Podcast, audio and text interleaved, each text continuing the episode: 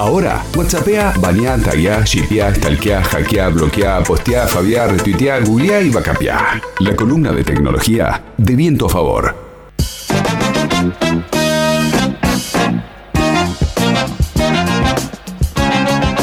Hace un tiempo venimos hablando o hemos comentado varias veces algunos fenómenos como el unboxing, que es básicamente alguien que compra algo y lo desembala, por decirlo de alguna manera, o empieza a desarmar la caja en un video de YouTube. Bueno, está creciendo mucho, esto no hay ninguna novedad a esta altura, tanto que, por ejemplo, el fenómeno de los niños vendiendo juguetes es tan pero tan fuerte que hay un chico de Estados Unidos que se llama Ryan Kachi, que tiene nueve años y es claramente el youtuber mejor pago del mundo con casi 30 millones de dólares anuales, los cuales ya se suman a su fortuna estimada en 250 millones de dólares. Ya dejó solamente de vender juguetes, de hecho tiene su propia marca de ropa, su marca, su marca de juguetes, perdón, va a tener una serie pronto en Nickelodeon y se habla inclusive también de una película. Así que imagínense lo que es el generador de nuevas figuras, digamos, porque en definitiva es un chico al que los padres lo pusieron a vender juguetes, por decirlo de alguna manera, no lo digo en el mal sentido, quizás como un juego y terminó siendo una verdadera industria. De hecho, hay 30 personas que trabajan para la empresa de este nene de 9 años, para que uno se imagine, y que gira en torno a él. Ahora, detrás de esto, que es un fenómeno que le hemos charlado, hay una cosa que es muy interesante y es lo que está sucediendo en cuanto a líderes de opinión. Siempre hablamos de los medios, los medios como instaladores de temas, también de estereotipos, de información o de lo que sea. La cuestión es que también empieza a romperse ese paradigma porque un nene de nueve años que está mostrando juguetes, pero que tiene una audiencia impresionante, gigante, mucho más de lo que nos imaginamos, ¿es o no un líder de opinión? Y lo que hizo un grupo de profesores de España, que es muy interesante lo que ha hecho de 2016 precisamente hasta la actualidad, se dedicaron a analizar los canales de YouTube de los chicos, particularmente de los menores de 14 años en España. Primero quiero hablar de lo que encontraron del coronavirus, porque esto es interesante. ¿Es importante cómo los, los nenes reflejaban en sus canales los cuidados del protocolo? Claro que sí, por supuesto. Y la sorpresa viene acá con una cuestión se encontraron con que en el 98, en realidad 98,5% de los casos, los youtubers eran absolutamente respetuosos en cuanto a que en la mayoría de sus alocuciones hablaban de ponerse el barbijo, de la higiene de manos, del alcohol en gel, y formaban parte inclusive hasta de los propios juegos que hacían en el video, lo cual es realmente interesante porque en definitiva es un gran mensaje y sobre todo tiene un poder que hoy Recuerden que eh, más del 85% de los centennials consumen fuertemente YouTube y en este caso claramente está demostrado en esto. Solamente un 1% encontraron que no solo no respetaban los protocolos, sino que hacían cosas bastante poco acertadas, ¿no? Como en definitiva hacer un video de un cumpleaños con todos los nenes sin barbijo, en un espacio cerrado, con la mamá del youtuber sin barbijo y sin definitiva cumplir ningún tipo de protocolo. Pero cuando hablamos de líderes de opinión, bueno, la pregunta es, ¿puede ser un nene de 9 años con un canal de YouTube, con una audiencia enorme, un líder de opinión?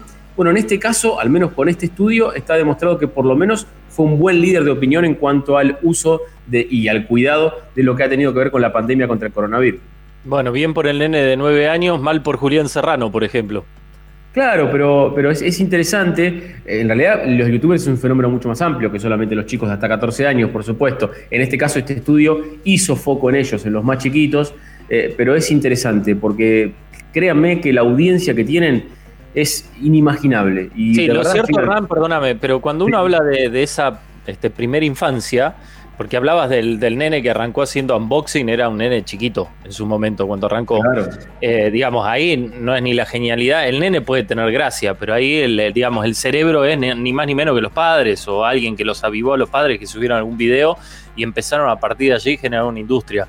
Eh, en este caso, si hablamos de un chico de nueve años, más allá de que uno eh, con, después de nueve meses y tanto bombardeo de todo el tiempo y además con el solo hecho de salir a la calle o no poder salir en algún momento los más chiquitos eh, y, que conocen ¿no? el tema del barbijo, la, la, utilización de alcohol en gel y demás, eh, sin duda alguna tiene que partir desde la casa. Digamos, no, no, uno no puede hacer responsable al nene si fue este, social o moralmente correcto al difundir buenas prácticas o sanas a los nueve años, ocho años pero está, está absolutamente claro. De hecho, son, eh, se han convertido en empresas familiares, definitivamente lideradas por los padres. Esto no hay ninguna duda de esto, claramente, eh, con la particularidad de que si bien muchos pueden haber tenido la idea de decir, bueno, voy a filmar al nene con los juguetes a ver si tengo suerte, son muy poquitos los que tuvieron la, no sé si la fortuna, no sé si llamarlo, si la suerte o, lo que sea, pero no es que cualquiera se pone a filmar al nene y tiene 30 millones de seguidores.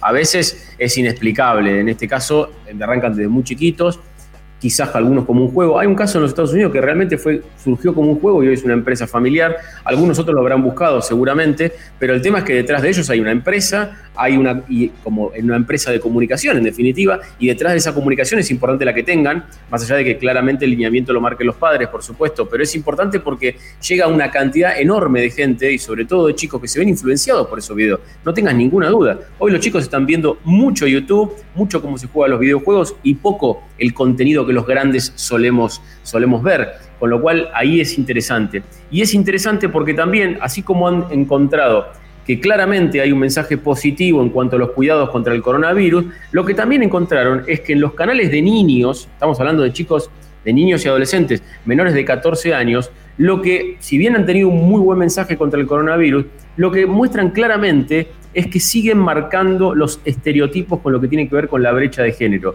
Por ejemplo, una de las conclusiones es básicamente que están reforzando los estereotipos. En los canales de, niñas lo que encuentran es que el color rosa está generalmente en todas las escenas.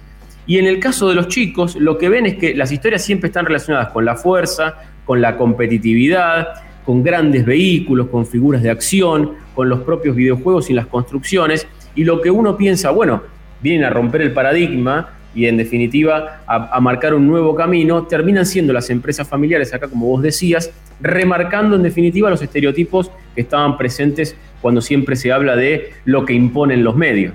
Y déjame dar dos datos muy chiquititos nada más. Uno es que alertan sobre muchos casos, por ejemplo, que los propios, los propios videos y los canales de YouTube de los niños llaman a formar parte de sorteos participando con una selfie a través de una red social y le están hablando a menores de 14 que no deberían tener acceso, o en teoría no deberían tener acceso a una red social, salvo con la autorización de, sus padres, pero muchas redes inclusive no permiten que menores de 13 las tengan, con lo cual eso llama mucho la atención. Y la otra, que sí mantienen, una buena, digamos, que sí mantienen responsablemente el cumplimiento de la normativa que marca, en España en este caso, que hay que remarcar algún determinado información alertando sobre el contenido del producto. Por ejemplo, si están promocionando un autito que diga este contenido es promocional de determinado producto. Y eso se respeta, eh, a pesar de que todos sabemos que muchas veces para no respetarlo hay bastantes trampas más en Internet que en la vida real, y esto es cierto, y, todo, y es más complejo, pero por lo menos eso lo respetan.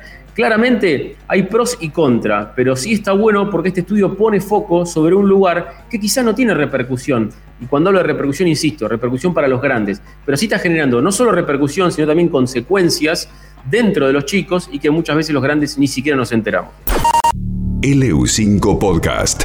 Viento a favor.